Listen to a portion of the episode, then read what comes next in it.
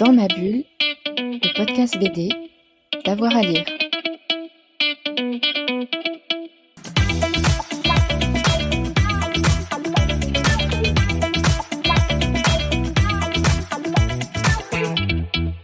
Bonjour à tous et à toutes, bienvenue dans ce nouvel épisode de Dans ma bulle, votre podcast 100% BD avec avoir à lire. Vous l'avez vu cet été, on ne s'arrête pas, on ne s'arrête jamais. On a déjà plus de 270 épisodes pour euh, Dans ma bulle, deux ou trois par semaine, c'est complètement fou. Et aujourd'hui, on va vous présenter une rencontre euh, très sympathique avec euh, Cédric Bisquet. C'est le créateur du manga Blitz, dont l'univers évolue dans le monde des échecs. Il est l'organisateur du festival Magic à Monaco et à Kyoto. Et il est interviewé par euh, Fred Michel, c'est son invité pour euh, l'émission d'aujourd'hui. Bonjour Cédric. Bonjour. Merci d'être avec nous sur Dans ma bulle. Aujourd'hui, on va parler de Japon, de manga, de jeux d'échecs et de Monaco. Mais avant tout ça, j'aimerais qu'on revienne sur votre parcours et votre passion pour le Japon. Moi, je disons que je suis un, enfant du, Club Dorothée, donc forcément, j'ai euh, été baigné dans tous ces dessins animés qu'on a connus à l'époque. Ah bon, il y a eu Recra 2, il y a eu plein, d'autres choses. C'est vrai que Dorothée, ça m'a, Club Dorothée, ça m'a bien marqué. Et, euh, et, je me suis rendu compte, évidemment, que les dessins animés que je préférais, euh, ils étaient japonais. Tout comme les jeux vidéo, d'ailleurs, que, je préférais, ils étaient japonais. Donc forcément, ça m'a amené à m'intéresser de plus près au Japon, un pays bah, bah, qui m'a fasciné, en fait, dès le, premier voyage. En fait, j'ai pris ce que j'étais venu chercher avec des lumières dans tous les sens, euh, un, pays ultra clean, euh, des, jeux de partout, des, des, mangas de partout, des figurines de partout. Enfin, moi, c'est une chambre d'ado géante, quoi. Et qu'est-ce que vous aimiez en particulier dans les animés euh, du Club Dorothée? Bah, je pense qu'il y avait euh, déjà il y avait une, intensité. Moi, je pense qu'on ne retrouvait pas euh, forcément dans les dans les autres euh, dans les autres dessins animés. Si, si je vois du, du, du Dragon Ball, enfin ça partait dans tous les sens. Même du Captain Tsubasa, Olivier Tom, comme on l'appelait à l'époque, où je, je, vois bien qu'aujourd'hui on se plaint des terrains qui mesuraient voilà l'infini et des, des, matchs qui duraient des heures et des heures. Mais en fait, il y avait quand même une intensité malgré tout, parce que une grande énergie. Oui. Ben oui, parce que le, oh, même si le ballon devenait ovale, on faisait on faisait 30 secondes dessus et il y avait il y avait un speaker, il y avait tout un truc derrière qui faisait qu'on avait envie de voir la suite. En fait, on avait toujours envie d'aller voir l'épisode suivant, et c'est ça qui faisait, à mon avis, euh, la grande différence. Donc c'est comme ça que vous avez commencé à travailler avec le Japon, en fait alors oui, parce que quand en fait je suis euh, allé au Japon pour la toute première fois, euh, donc il faut savoir que moi la toute première fois que j'étais au Japon c'était avant la Coupe du Monde de 2002, donc il y avait strictement rien en anglais nulle part. Je pense que les seuls qui parlaient anglais ils étaient à Disneyland, hein, euh, pour être clair. Et j'ai vu que les, Japonais bah, comprenaient rien aux étrangers et les étrangers comprenaient rien aux Japonais, donc je me suis dit je vais en faire un business sachant que j'avais aucune connaissance euh, en la matière et que je parlais pas du tout euh, japonais. Ah, vous parliez euh, pas japonais? Non, non, mais je parle toujours pas d'ailleurs japonais. Je, vous le dis de suite, je spoil direct la, une potentielle question qui arrive souvent. Je vous le cache pas, mais non, non, je, je parle pas japonais. Mais à l'époque, en fait, je sentais que j'arrivais à mieux les comprendre que la moyenne des gens. Et, je me suis dit voilà, il faut que j'arrive à faire un truc, un truc avec ça. Et j'ai monté un cabinet de conseil en fait qui aide les entreprises européennes à se développer au Japon, et les entreprises japonaises à se développer en Europe, mais dans tous les, dans tous les domaines. Parce que bah, l'entertainment, ça payait pas trop. Il n'y avait pas trop de clients dans le, dans le jeu vidéo, le manga, les choses que, que j'aimais. Donc, bah, je me suis rabattu sur un ensemble de, de, de, partenaires, de clients, énergie renouvelable, agroalimentaire, satellite, euh, chimie fine, des trucs qui, sont très très loin de, mes aspirations, mais qui en fait sont regroupés autour d'un même point, euh, être facilitateur pour que le, le client puisse, euh, puisse comprendre comment aborder le marché. Et depuis 2002, est-ce que ça a changé le Japon? Votre façon de travailler, l'économie alors, il y a eu forcément des, évolutions. On peut pas dire qu'il y a eu un énorme changement. C'est vrai que bon, bah, déjà, il y a eu l'apparition un petit peu plus de l'anglais, même si c'est loin d'être d'être encore euh, à la hauteur des autres autres pays. Euh, les mentalités changent aussi, euh, évidemment. tout ce qui est travail à outrance, comme il y avait à l'époque. Maintenant, bon, c'est un petit peu les jeunes ont, moins envie de, s'impliquer, mais on reste quand même nettement supérieur à ce que l'on peut retrouver ici. Bon, je le dis souvent, hein, au Japon, on passe beaucoup de temps dans l'entreprise. Ça ne veut pas dire qu'on travaille toutes ces heures, mais en tout cas, on, montre qu'on est, euh, qu'on est là et qu'on passe du temps à travailler. Le, Japon évolue, mais je ne sens pas en tout cas un changement euh, radical. On reste toujours dans un pays très particulier. Et vous avez toujours une forme de fascination pour le Japon? Ça vous inspire aussi peut-être? Bah, le, Jap- le Japon m'inspire toujours sur le, fait d'avoir cette population qui fait bloc pour la promotion du pays, en vrai, si on doit le, schématiser comme ça. Parce que euh, je trouve ça toujours extraordinaire, évidemment, les images que l'on peut voir des Japonais euh, qui vont nettoyer des stades, par exemple, dans les Coupes du Monde, etc. Et les gens se disent, ouais, ils sont, ils sont super. C'est vrai qu'il y a un civisme japonais, mais il y a aussi surtout derrière le fait de montrer que le Japon euh, est un pays très civilisé peut-être par rapport à- aux autres et que c'est bien de montrer, euh, de montrer cette image. Et les Japonais, la population japonaise l'a compris et ils font corps pour la promotion du pays. Donc c'est, moi je trouve que c'est, rarissime quoi. Donc tout un peuple derrière son pays. Ouais, ouais, ouais. Ça c'est, c'est incroyable je trouve. Est-ce que vous lisez encore des mangas? Alors oui, je lis encore des mangas, mais de moins en moins euh, souvent. Euh, je suis un grand fan de Kingdom en ce moment. Je, je- voilà, je, je dévore Kingdom depuis que. C'est pas mal déjà. Ouais, j'adore. Franchement, c'est. D'ailleurs, je trouve que c'est assez sous coté quand même parce que, euh, enfin moi en tout cas, ça m'a. Je suis happé par Kingdom. Je trouve que le- l'auteur, il est, il est super fort. Il va même très très loin. Je sais pas comment il fait quoi, parce que c'est, il y a des- les personnages, il y, a, il y a 100 000 personnages, et des, des scénarios de ouf. Donc ouais, ouais, j'adore, euh, j'adore Kingdom. Et c'est presque d'ailleurs à peu près tout le, le- le- en niveau lecture en manga de, de ce que je, ce que je, je lis quoi.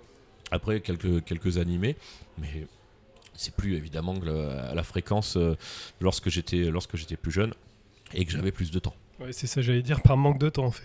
Ah ben c'est ça parce que moi j'a- moi j'adore euh, toujours et puis je vois maintenant avec la multiplication des, des plateformes il y a quand même euh, beaucoup de facilité de voir des animés. Grande offre, ouais. Donc, euh, donc bon, voilà, c'est- vrai que le, le- Alors maintenant, j'en fabrique du coup, donc c'est un autre, c'est une autre façon de faire. Mais j'ai déjà vécu ça avec les jeux vidéo. Quand j'ai commencé à faire les premiers jeux vidéo, mes premiers jeux vidéo, bah, en fait, on n'a plus trop le temps de jouer. Euh, ouais, on joue à ces jeux qu'on produit, ce qui est déjà bien. Parce qu'il y en a, j'en connais qui le font même pas, pour dire. Donc, euh, mais mais c'est vrai qu'il y a. En fait, il y a besoin de beaucoup de temps pour faire ça. Et puis moi, j'écris en plus. Enfin, il y a la, journée, la journée, c'est impossible de trouver le temps euh, de, faire ça. Lorsque je m'arrête, c'est vraiment pour dormir. Alors justement, on va rester sur le manga. Vous avez créé il y a quelques années Blitz, un manga autour du jeu d'échecs. Racontez-nous comment il est né et pourquoi il est né. En fait, moi, ça fait depuis euh, que je suis euh, tout petit en fait hein, que je rêve de faire quelque chose, donc un manga, des animés, etc. Et mais je me suis jamais senti euh, légitime, tout simplement parce que je suis pas un auteur à la base. J'ai aucune formation d'auteur, de ni de scénariste ni de quoi que ce soit. Mais c'est vrai que j'ai dévoré depuis, euh, depuis ma jeunesse tous les mangas en rapport avec euh, le sport. Donc le shonen sportif, c'est vraiment quelque chose que je maîtrise en tant que lecteur. Après, il faut évidemment un, grand pas pour le maîtriser en tant, qu'auteur. Mais c'est vrai qu'à force d'avoir lu euh, et de regarder les, Captain Tsubasa, les Slam Dunk, Kuroko's Basket, High Shield, Nijuichi et tout ça, ben, j'ai quand même une bonne base pour, pour ce type de, de, bah, de- de- de manga.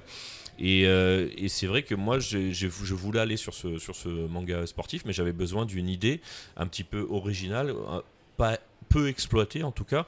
Et c'est vrai que j'ai pensé tout de suite aux, échecs, parce que je connais évidemment un petit peu le, jeu d'échecs.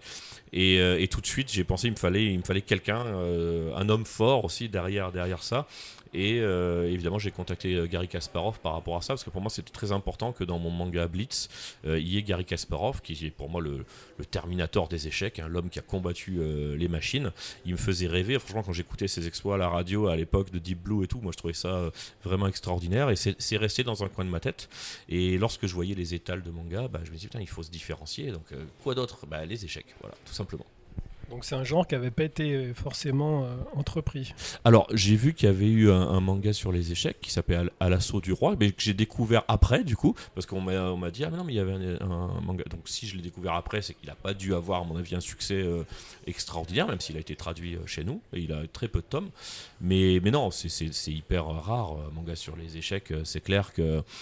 Euh, par rapport à, tous les sujets qui sont traités, voilà, euh, il y, avait quelque chose à faire. Et puis moi, je suis parti aussi du principe que les échecs, c'est quand même un sport euh, universel, même si c'est beaucoup moins le cas évidemment au Japon, mais c'est quand même un, un sport universel, donc qui permet de toucher euh, un, un- un vaste lectorat, voilà, partant de cette passion-là. Et si on devait résumer le pitch de Blitz, Alors bah, le pitch de, de- de- de Blitz, euh, c'est un jeune garçon qui s'appelle Tom, qui est amoureux d'une fille qui s'appelle Harmony. Alors Tom, il est super dissipé, euh, il aime pas l'école, etc. Harmony, c'est tout le contraire. hein. C'est une fille euh, posée, euh, super intelligente, championne d'échecs. Alors il s'avère que bah, Tom, il se dit quand même, il est un peu lucide à un moment donné. Si je veux int- intéresser cette fille, il faut quand même que j'arrive à me mettre aux échecs, parce que sinon c'est mort. Et on commence à vivre les aventures de Tom dans le monde des échecs. Mais évidemment, Tom, c'est un peu l'an- l'antithèse des échecs, parce qu'il n'arrive pas à se concentrer, il, est, il est toujours foufou. Euh, donc, euh, donc on, step by step, on voit son évolution dans ce monde-là pour se rapprocher euh, évidemment d'Harmonie. Mais évidemment, il se prend au jeu des échecs lui-même, et c'est là que l'on- développe évidemment toute, toute l'histoire. Et vous, à, quel moment vous intervenez sur le manga? Ah ben moi alors j'écris le manga, donc c'est-à-dire Oui. je, le, je le scénarise. Donc toute l'histoire, euh, bah, je l'ai écrite, hein, même jusqu'au jusqu'à la fin, euh, Ah, vous jusqu'à la, ouais, Vous ouais, avez jusqu'à déjà la- tout écrit, d'accord. tout à fait.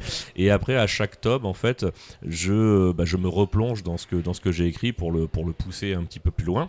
Et je travaille évidemment après en binôme avec Tsukasa Mori qui m'aide davantage pour la partie euh, dialogue parce que tout ça il faut faire rentrer dans des, dans des cases Euh, et euh, bah, du coup moi il me fallait fallait quelqu'un de japonais pour pour répondre aux, critères de qualité japonaise parce que pour moi un manga c'est japonais hein. je dis pas qu'il n'y a pas de manga français et tout et je, je rentre pas dans des polémiques comme ça mais j'en lis pas en tout cas voilà. Et donc je voulais pas que je voulais que Blitz soit un, un vrai manga euh, japonais. C'est pour ça que j'ai cette euh, co-scénariste qui m'aide sur les dialogues et puis évidemment Daitaro Nishihara euh, au dessin, qui est un ancien dessinateur du manga Pokémon. Donc je voulais vraiment quelque chose de voilà de, de très très fort pour euh, bah, pour mener à bien cette entreprise quoi. Vous devez quand même être très fier d'avoir pu euh, écrire un manga. J'ai toujours du mal à réaliser. Je pense que déjà j'ai toujours du mal à réaliser quand il est sorti le tome 1.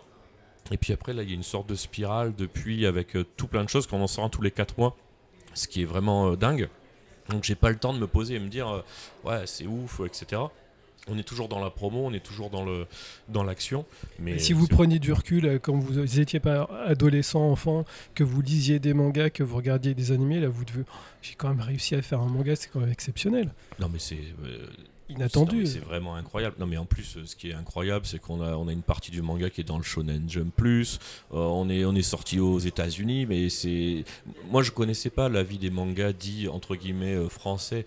Ils, sortent quasiment jamais du pays, à de rares exceptions, les, plus, les plus, les plus forts.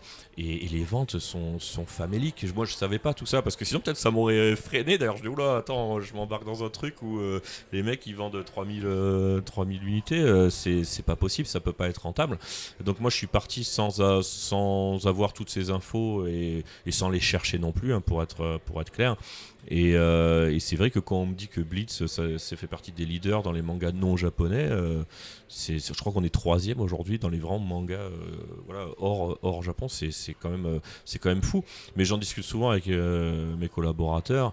Et mais moi, je vise pas les, les mangas, les chiffres des mangas français. De toute façon, à la base, moi, même si j'ai conscience qu'on va pas faire des, ventes à la One Piece et à la Dragon Ball, je me positionne quand même pour, pour faire un manga qui se vend comme un manga standard japonais, donc, donc de manière tout à fait respectable.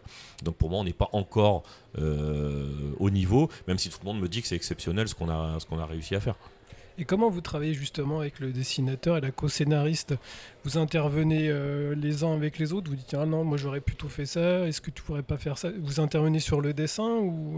Oui, alors en fait, il y a- plusieurs phases. Moi, quand j'envoie mon scénario et qu'on passe à la phase, euh, à la phase euh, dialogue, évidemment, j'ai des échanges avec, euh, avec Tsukasa Mori. Et puis, on a une interprète qui nous, traduit, qui nous traduit tout ça, tous ces échanges. Donc, ça prend, ça prend un certain temps, mais on a maintenant un. Euh, je veux dire, c'est assez fluide. Euh, on, a, un process qui est, très fluide. Une fois qu'on est d'accord sur la, partie dialogue, en fait, on, dit à Nishihara de, passer au storyboard. Là, il nous, tombe, il nous tombe un storyboard en fonction de ce qu'on lui a envoyé. Et là, on peut encore modifier des choses si nécessaire. Mais on, allez, on va dire qu'à à 90%, on modifie rien parce qu'il est très très fort. Et euh, ça, c'est génial. Et, euh, et le peu qu'on modifie, bah voilà, on, lui, on lui renvoie le- les, les demandes précises et puis lui fait la modification. Une fois qu'on est content, il passe, il passe au, au dessin final. Alors le storyboard, il est fait à la main et le dessin final, il est fait sur ordinateur. comment on fait pour tenir un rythme euh, de 4 mois? Bah, euh, me concernant, euh, je dors peu.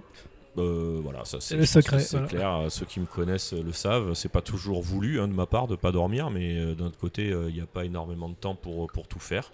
Euh, et puis après, bah, la partie japonaise, eux, euh, ils ont ils sont beaucoup plus euh, beaucoup plus habitués à tout ça.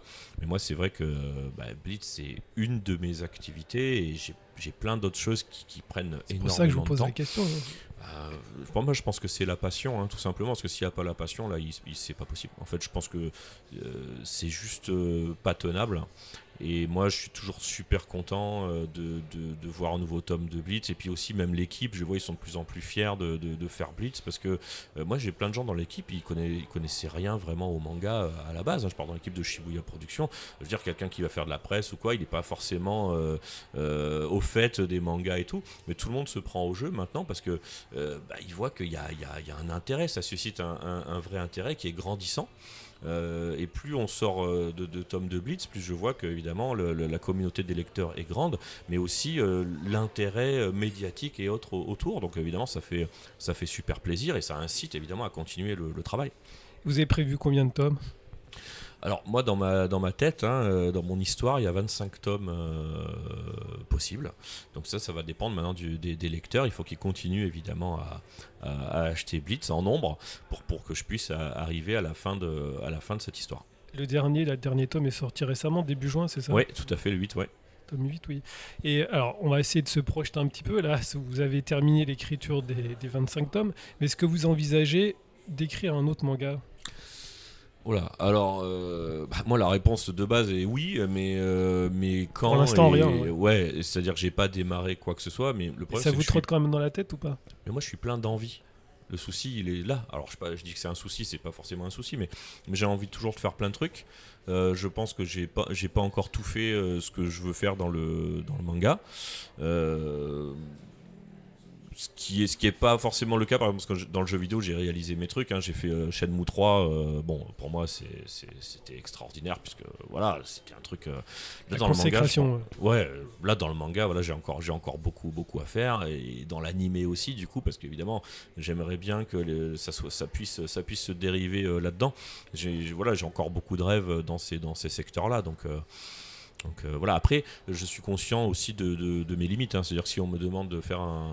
Moi, je, je peux pas être un auteur de commande. S'il y a quelqu'un qui me dit fais un, polar manga, euh, là, bah, je, suis, je, pense que c'est pas possible. Alors les gens me disent toujours mais non, tu dis ça, euh, c'est pas vrai et tout. Mais si, moi, Blitz, pour être clair, l'histoire me vient relativement simplement. J'ai jamais eu une- une page blanche. Qu'est-ce que je vais raconter dans Blitz?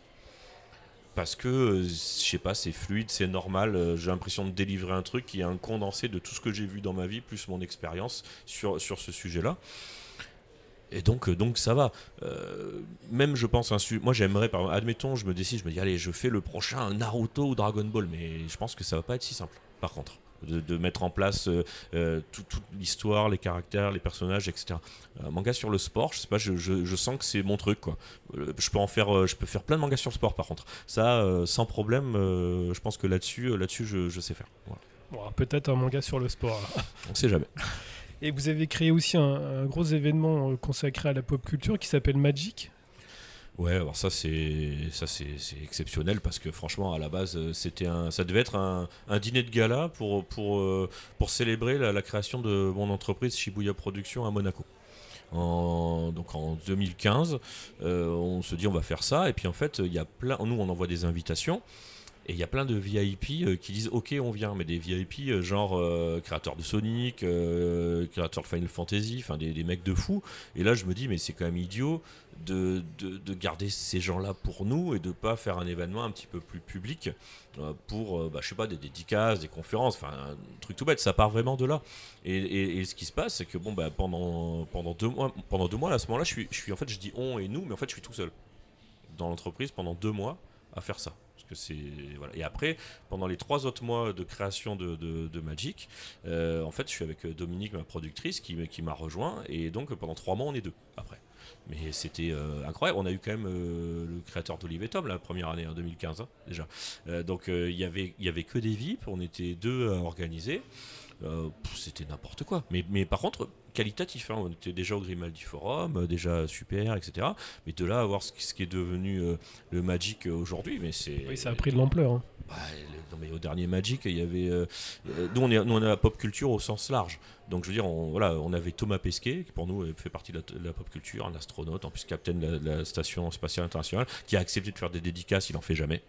On a eu Mathieu Kassovitz, on a eu encore euh, Yoichi Takahashi, le créateur de, Captain Tsubasa, euh, les, créateurs Ayami Kojima, l'illustratrice de, Castlevania, Hironobu Sakaguchi, le créateur de Final Fantasy, enfin des noms, il y en a 100 000. Il y a Ronny Turiaf, l'ancien basketteur NBA, parce que pour nous tout ça c'est groupé, on, veut créer un melting pot de, guests qui ont, du sens pour nos, visiteurs. Et tout ça, euh, Nick Dudman, qui était dans le jury du cosplay, qui est quand même le créateur des costumes de Star Wars, de, Harry Potter, etc. Enfin, voilà, nous on est dans ce, on est dans ce désir-là, toujours art, science, éducation. On veut vraiment que voilà, on, on ait du fun, mais qu'il y ait un message toujours, euh, toujours derrière. Et le Magic, euh, bah, c'est, je, trouve ça, euh, c'est extraordinaire. C'est bien parce que vous arrivez à concilier le côté populaire et le côté un peu paillette. Exactement, et je trouve que c'est, ça va très bien justement avec, euh, avec Monaco, où on dit toujours que c'est select, etc. Non, Monaco, c'est ultra qualitatif. Donc nous, on amène le côté ultra qualitatif de cet événement, mais qui est pour tout le monde. Et ça, je pense que c'est, comme ça qu'il faut, faut voir les événements de, de ce type. Et ça se déroule à quel moment, à quelle période de l'année? Alors en général, c'est en février ou mars.